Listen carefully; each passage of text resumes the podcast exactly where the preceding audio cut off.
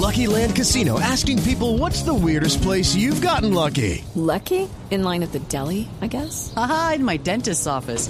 More than once, actually. Do I have to say? Yes, you do. In the car before my kids' PTA meeting. Really? Yes. Excuse me, what's the weirdest place you've gotten lucky? I never win and tell. Well, there you have it. You can get lucky anywhere playing at LuckyLandSlots.com. Play for free right now. Are you feeling lucky? No purchase necessary. Void where prohibited by law. 18 plus. Terms and conditions apply. See website for details.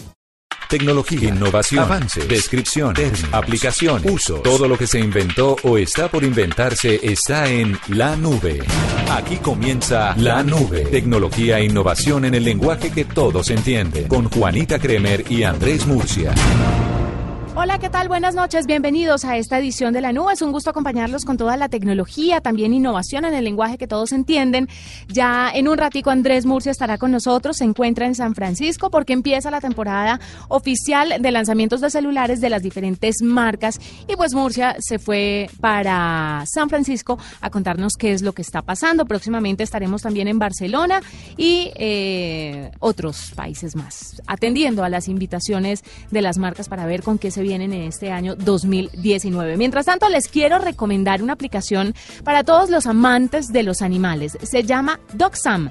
Para los que les suena parecido a Shazam, pues es algo muy similar, pero esta en vez de reconocer canciones, lo que hace es reconocer razas de perros. Entonces, cuando usted activa, descarga y activa la aplicación, lo que hace es subir una fotografía del can e inmediatamente la app lo que hace es contarle a qué raza pertenece y cuáles son las particularidades de ese perro que usted tiene enfrente o del perro que está consultando. Así que es nuestra aplicación recomendada, se los repito, DocSam.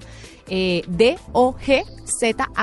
Y con esa aplicación abrimos esta edición de la nube y nos vamos con los titulares de lo más importante en materia de tecnología aquí en Blue Radio. En la nube, lo más importante del día. Apple adquirió la startup Pullstring, responsable de desarrollar la tecnología conversacional de Hello Barbie, la muñeca interactiva de Mattel. Según diversos analistas del sector, esta adquisición estaría pensada para utilizar la voz de la muñeca en las capacidades interactivas de Siri y el HomePod.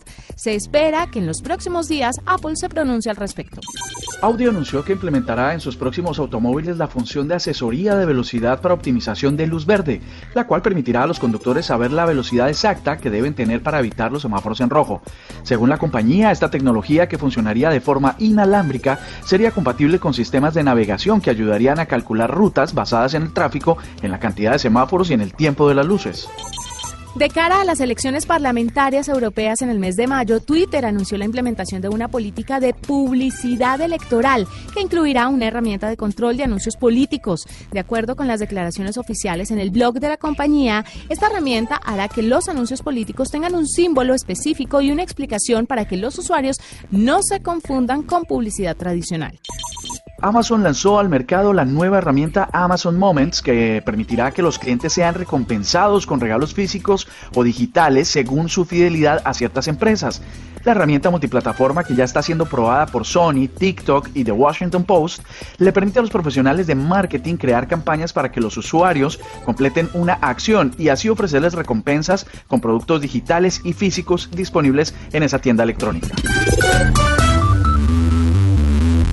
Escuchas la nube en Blue Radio. Murcia, y hablemos un poco sobre lo que está pasando con la profesionalización de los eSports. Ya habíamos tocado el tema de que China lo hacía público, lo hacía oficial, digámoslo así. Hablamos con la Liga Colombiana, aunque todavía no es considerado como un deporte en nuestro país, pues ahora los mexicanos están a punto de lograr la profesionalización de los deportes electrónicos, que además mucha gente confunde los conceptos y los tratan como videojuegos eh, o como un juego normal, pero no es un juego sino un deporte. Y aquí nos dijeron a través de la Liga Colombiana que tenían sus horas de entrenamiento y que eran bastante responsables con su actividad física y otros aspectos además para ser parte de este mundo profesional de los videojugadores. Quien quita y dentro de poco se ha reconocido en nuestro país como un deporte oficial. Yo creo que mm, al son de la plata puede estar cantando la profesionalización de estos eSports, porque definitivamente mueve mucha más plata que el rugby, por ejemplo, o que otros juegos o otros deportes que son considerados convencionales, pero que no mueven una cantidad de dinero de estas dimensiones. Pues básicamente eh, cuando hablamos de profesionalización de los juegos, eh, de los eSports, es porque eh, las personas que juegan, los jugadores, los deportistas en este caso, tienen que tener una dedicación completa que no solo se basa en estar frente al televisor. Las mamás regañan a sus hijos frecuentemente porque los ven pegados a la pantalla y mi hijo, despéguese de esa pantalla, que eso le van a quedar los ojos redondos a usted estar en esa pantalla. Pues no, básicamente son, es un trabajo de 8 horas, de 10, de 12 horas que también requiere inclusive entrenamiento físico, ¿no? Sí, nos lo dijeron aquí hace unos días en la nube y ojalá pueda profesionalizarse en todas partes del mundo estos deportes electrónicos que juegan un papel muy importante no solamente en la economía, sino también en el tiempo que está ocupando la gente ahora. Pues imagínense, Netflix dice que su competidor directo es Fortnite y los premios Oscar también dice que su competidor directo es un videojuego, es Fortnite. Entonces, esto lo que quiere decir es que la atención de la gente se está volcando a los videojuegos, a todas las competencias de eSports y también a los Game Awards, que son los premios dedicados a esta industria. Entonces esperemos a ver. ¿Qué tiene usted para contar? ¿Cómo está San Francisco? ¿Cuál es la temperatura? ¿Cómo está la ciudad? Cuéntanos todo. Pues le voy a contar, Juanita Kremer, oyentes, que San Francisco está bastante frío. La sensación térmica debe ser como de unos 2 o 3 grados, aunque dice que estamos a 12. Eh, la ciudad está maravillosa y muy a la expectativa sobre los lanzamientos que se vienen, que abre la temporada, como usted bien lo decía al principio, sobre lo que eh, las marcas están, de fabricantes de celulares están muy atentas y es porque se viene una, una jornada, unas jornadas bien interesantes que arrancan justamente aquí en California y seguirán en Barcelona, en Europa, ¿no? Sí, señor, en el Mobile World Congress, en el que estaremos desde el próximo, partimos el 22 de febrero, o sea, este viernes, y ya en pleno estaremos la próxima semana reportándoles no solamente lo que se ve y lo que se vive en materia de móviles, si bien es la feria más importante de móviles en el mundo, hay muchas otras tecnologías que se pueden ver y la inteligencia artificial estará muy presente en esta edición del Mobile World Congress y estará también muy presente el tema de las redes 5G. Es como los temas eh, bandera insignia de esta edición de la feria. Si bien el año pasado era la IoT, pues parece que este año eh, las redes 5G están mandando la parada y, o, por supuesto, la inteligencia artificial. Así que estamos muy a la expectativa de lo que nos vamos a encontrar en Barcelona. Sobre el viaje a San Francisco, quería contarle una cosa, Juanita Oyentes. En Colombia, hace como dos meses, les contábamos que ya había un avión de Avianca que tenía Wi-Fi, ¿no? Que tenía pleno acceso a Internet y lo probamos en un viaje de Cartagena a Bogotá con una maravillosa eh, transmisión. De hecho, lo hicimos a través de, de una videollamada que funcionó muy bien. Pues parece que lo de la Wi-Fi en los vuelos comerciales se volvió una rutina. Viniendo a San Francisco, pues usamos la aerolínea Delta que ofrece Wi-Fi gratis para todos los pasajeros en vuelos internacionales y nacionales, solo que con una restricción. Digamos, la parte gratis es la que tiene que ver con mensajería WhatsApp, eh, Facebook Messenger y eh, mensajería dentro del avión para con los mismos pasajeros.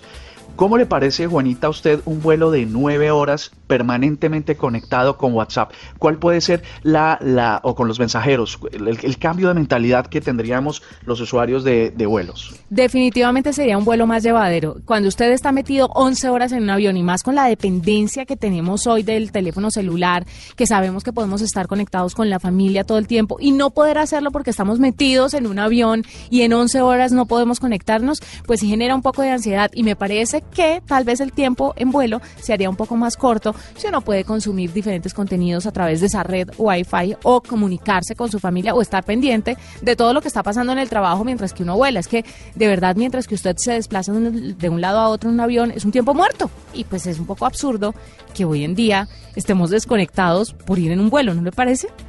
Pues le cuento una cosa, es la primera vez que yo tenía eh, acceso pues, en un vuelo tan largo, pues solo había tenido mi experiencia con Avianca y ahora tuve esta experiencia en un vuelo pues largo. La verdad es que toda la gente en el avión estaba conectada a WhatsApp, eh, seguían sus negocios, seguía su trabajo, seguía sus conversaciones familiares, su pelea con la pareja, porque seguramente entre esas 180 personas había alguien eh, agarrándose con su pareja y aprovechando la conexión para, para que no hubiera límites en esas discusiones relacionales. Así que bueno, esa es, esa es la historia, los aviones y el Internet, que ahora, por supuesto, como dice Delta, conectándote con lo que dejas en la Tierra. Muy importante eso. Vamos a hacer una pausa, ya regresamos con entrevista a esta hora y más adelante les quiero contar sobre todos los que fueron de pronto afectados por el hackeo a un hotel de la cadena Marriott, podrían verificar si fueron o no eh, si están o no en esta lista. Ahora, les toca dar más datos. Ustedes verán si verifican o no todo eso más adelante aquí en la nube. Escuchas la nube en Blue Radio. Estás escuchando la nube en Blue Radio y bluradio.com. La nueva alternativa. A esta hora nos acompaña César Gallego, él es director de negocios terminales y grandes superficies de Claro. ¿Por qué vamos a hablar con César? Porque nos llega una información que habla sobre que el 60% de los celulares que se compran en el país se difieren a cuotas y queremos saber un poco más sobre el comportamiento de los consumidores de smartphones en el territorio nacional. César, muy buenas noches y bienvenido a la nube. Hola, Janita, buenas noches. Muchas gracias por la invitación. César, ¿cómo así que el 60% de los celulares que se compran en el país se difieren a cuotas? O sea, nadie tiene para pagar de contado. o casi nadie. Pues, no sé si, si realmente esa, esa sea la razón, pero digamos que lo que hemos visto básicamente en los últimos dos años es que efectivamente la tendencia a la compra financiada ha venido subiendo de una manera bien importante eh, y un poco lo que estamos viendo es que para poder acceder a la mejor tecnología y a unos equipos de mejores especificaciones, pues la gente definitivamente sí, sí prefiere endeudarse. Esa es la realidad. ¿Esto es porque los celulares son caros o porque la gente cada vez está consumiendo los nuevos terminales y se queda sin plata o sin tiempo de ahorro para pagarlo de contado, César? Pues son, es un poco de las dos. Em, lo que hemos visto es que efectivamente em, el precio de los celulares sí ha venido subiendo de una forma importante. Eso obviamente pues también em, tiene que ver mucho con, con, la tasa de cambio que, pues, que nos ha venido pegando duro. pero no solamente tiene que ver el, precio y las especificaciones, definitivamente los, los, colombianos quieren cada vez hacerse a un mejor celular, pero la realidad es que si ves la gran parte de la venta está, está concentrada en los equipos de gama media, que para nosotros son los equipos entre 400 y 759 mil pesos. ¿Por qué? Porque la verdad es que em, hemos tratado de hacer la tecnología cada vez más accesible a los colombianos y por ejemplo ejemplo, tú un equipo de, en un equipo de 600 mil pesos hoy, podés encontrar especificaciones y tecnología que a lo mejor hace dos años lo tenía un equipo de 2 millones de pesos. Sí. Entonces, eso hace que definitivamente los colombianos puedan hacerse a un equipo muchísimo mejor, a un precio más bajo pero lo otro también importante es la facilidad con la que puedan acceder a ellos. Entonces, eh, parte de lo que hemos venido trabajando en Claro es que los colombianos puedan acceder a la tecnología sin necesidad de tarjeta de crédito, eh, financiado en su factura y que de alguna manera pues puedan pagar cuotas muy bajas para hacer esa renovación de, de los equipos y pues hacerse una mejor tecnología. Claro, le quiero preguntar, César, ustedes como compañía, claro, ¿cuántos celulares venden al día? En Colombia? En, en, un buen día nosotros estamos vendiendo entre 10.000 y 12.000 equipos más o menos al día. 10.000 y 12.000 equipos al día. ¿Y ustedes tienen algún sistema de recambio o tienen algún sistema de recolección de celulares en desuso?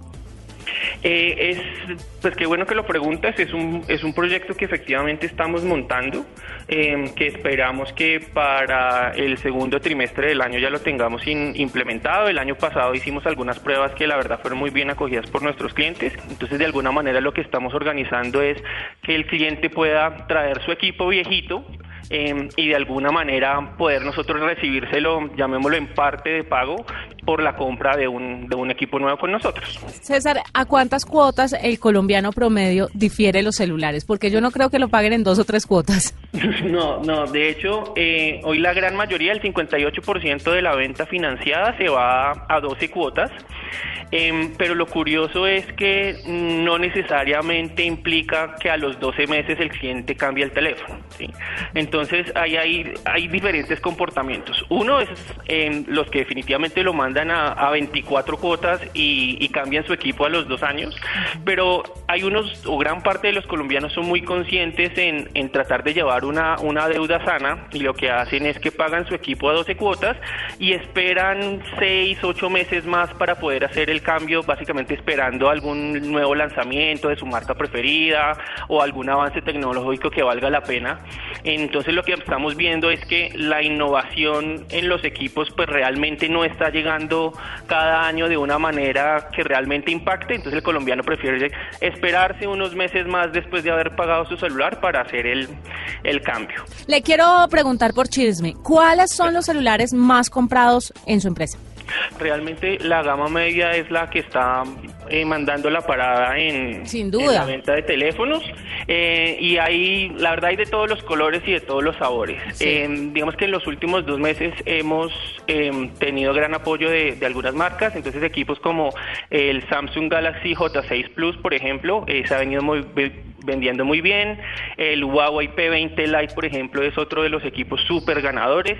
El Motorola G6 Play también, por ejemplo. Entonces son equipos que realmente vienen eh, de muy buenas especificaciones eh, y hay básicamente tres cosas básicas que, que es lo que el, el, colombiano busca. Entonces, número uno, definitivamente la pantalla. Entonces... Eh, ¿Quieren pantallas más grandes o más chiquitas?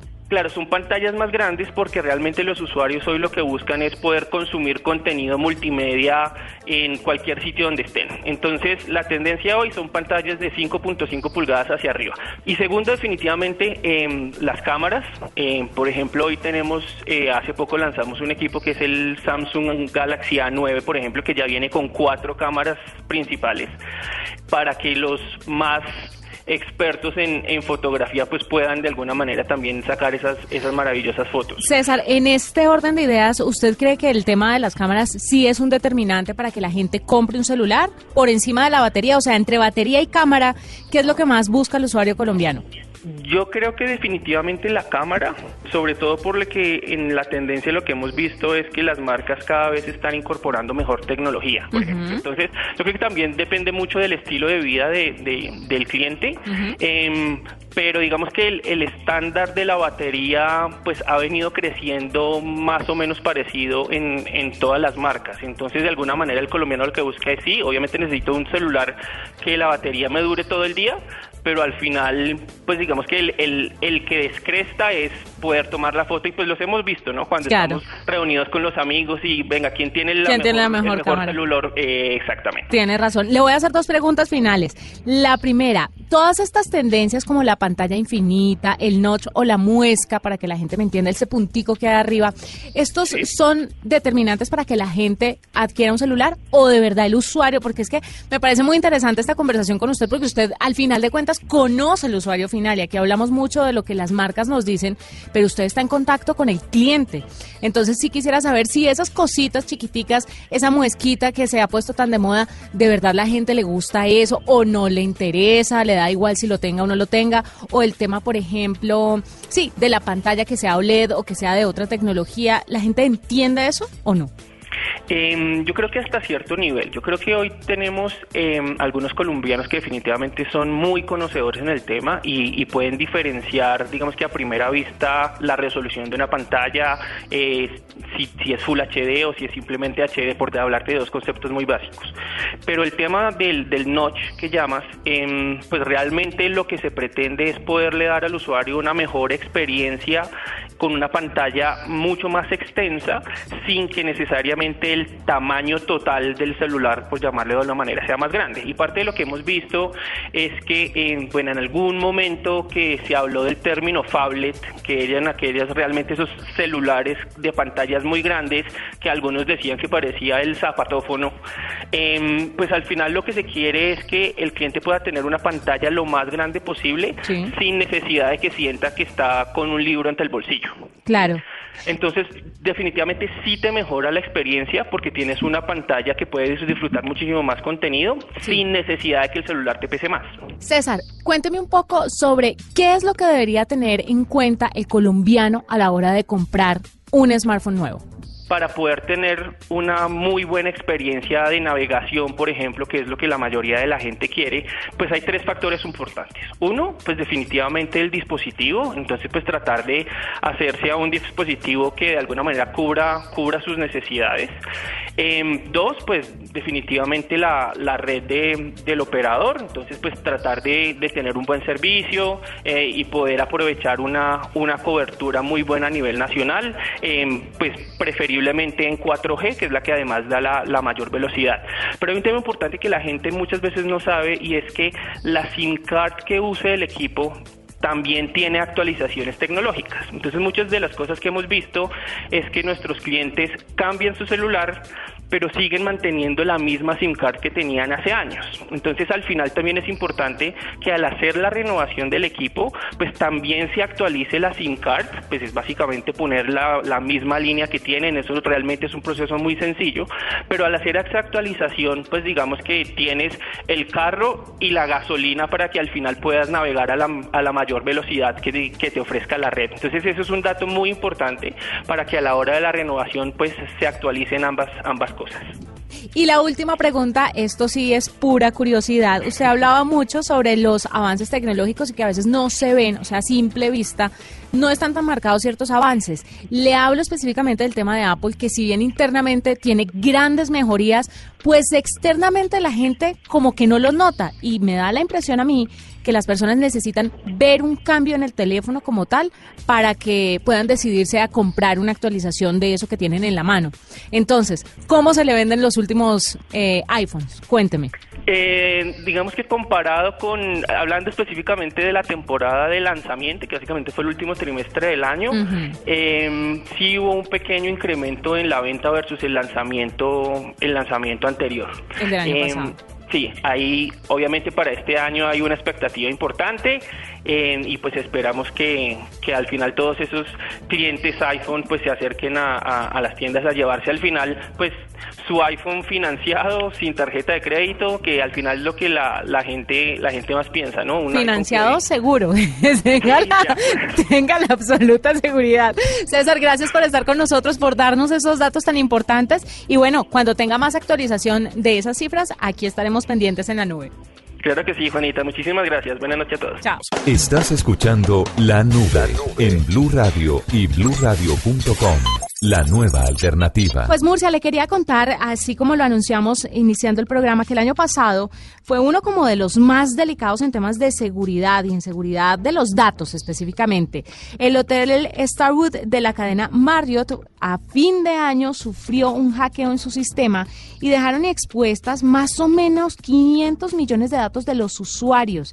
Al principio de este año 2019 eso confirmó que 5 millones de números de pasaporte fueron robados. Pues ahora el líder de estos hoteles de la cadena Marriott decide brindarle algo más de seguridad a los visitantes y permitirles verificar si fueron víctimas de uno de los hackeos más grandes de pues de los más recientes. La compañía dijo que estarían implementando un mecanismo para que eh, los huéspedes que estuvieron en estos hoteles eh, puedan ingresar el número de su pasaporte para verificar si se incluyeron en el conjunto de documentos perjudicados en el caso.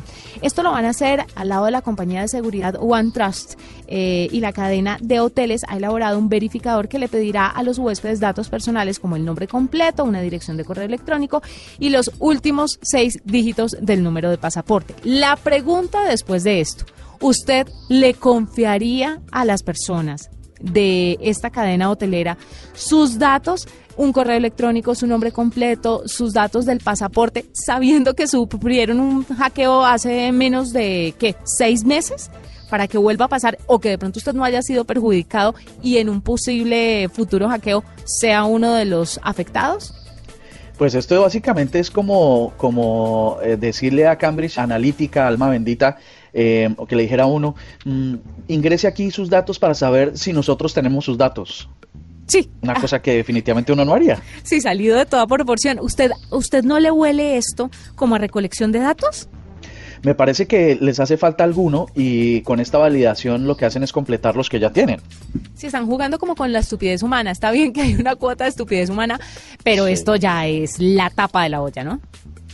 Sí, es increíble, pero, pero bueno, eh, lo cierto es que como siempre decimos en la nube, los que tienen el control de sus datos son los usuarios. Allá ustedes si, si eh, Ah, no. cuando les pidan hacer verificaciones las, las insistan en hacerlas. Claramente, ahí está la opción. Por eso se los contamos. Si ustedes estuvieron de casualidad hospedados en este hotel, pues ya saben eh, que pueden tener la opción de verificar si ustedes fueron de los afectados o no. Murcia, y hablando sobre mm, nuevas tecnologías y nuevas opciones, le quiero contar que definitivamente los avances tecnológicos, la conectividad y los dispositivos móviles como los celulares, pues mandan la parada en el planeta entero y de una u otra forma los teléfonos celulares ayudan a cerrar la brecha digital de muchas maneras, de muchas formas. Y salió un dato, les traigo esto a los oyentes de la nube porque sé que les privan los datos y las cifras. Y quería compartirle a usted las cifras de los países con más líneas móviles que personas en América Latina para el año pasado, 2018. Adivine quién lidera el ranking. El país del Sagrado Corazón de Jesús, ¿Qué es cuál de todos? ¿Venezuela? Colombia. Colombia. No, no, señor. Colombia no. Para ¿No? que vea. No, señor. Adivine, le doy tres oportunidades. Va una. Hágale. Eh, le sigue entonces eh, di tú, di tú, di tú, México. No, no, no, señor Caramba. México, no. Te Eh, sorprenderá. eh, eh, eh, Chile. No, Costa Rica es el país que más cumple con la característica de tarjetas SIM eh, activadas o activas.